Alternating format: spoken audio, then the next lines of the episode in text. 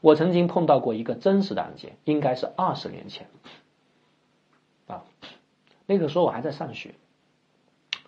那有一天有个老乡来找我，来北京上访，他的孩子呢，啊，在南方打工，啊，他的孩子在南方当兵，复员之后呢，成了当地娱乐城的一个保安，认识了一些不良的朋友，他的一个朋友有他家的钥匙，有一天他的朋友去绑架了。绑了一个人质放到他家，他回家就看到了这个人质，他的朋友给了他一万块钱，二十年前一万块钱啊，说这一万块钱你拿走，你自己去租房子，你的房子我租了，他拿着一万块钱走了，当天晚上住在宾馆，第二天他给他朋友打了个电话，说你小子勒索别人多少钱，给我一万是不是少了点？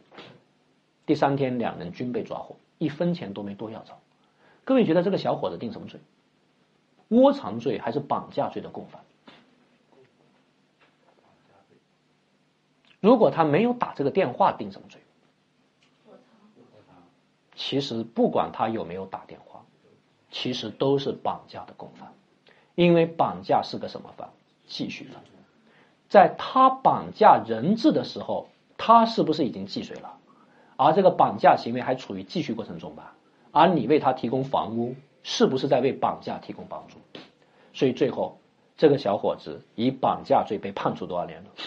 判处无期徒刑，重不重？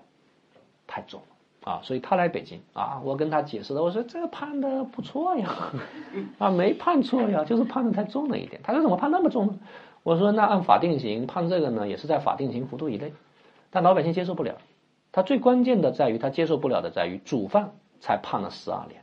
而他儿子判了无期徒刑，我所以给他解释，我说别人主犯检举揭发同案犯，并且协助抓捕同案犯，这在刑法理论中叫什么呀？还不是一般立功，是什么立功？重大立功。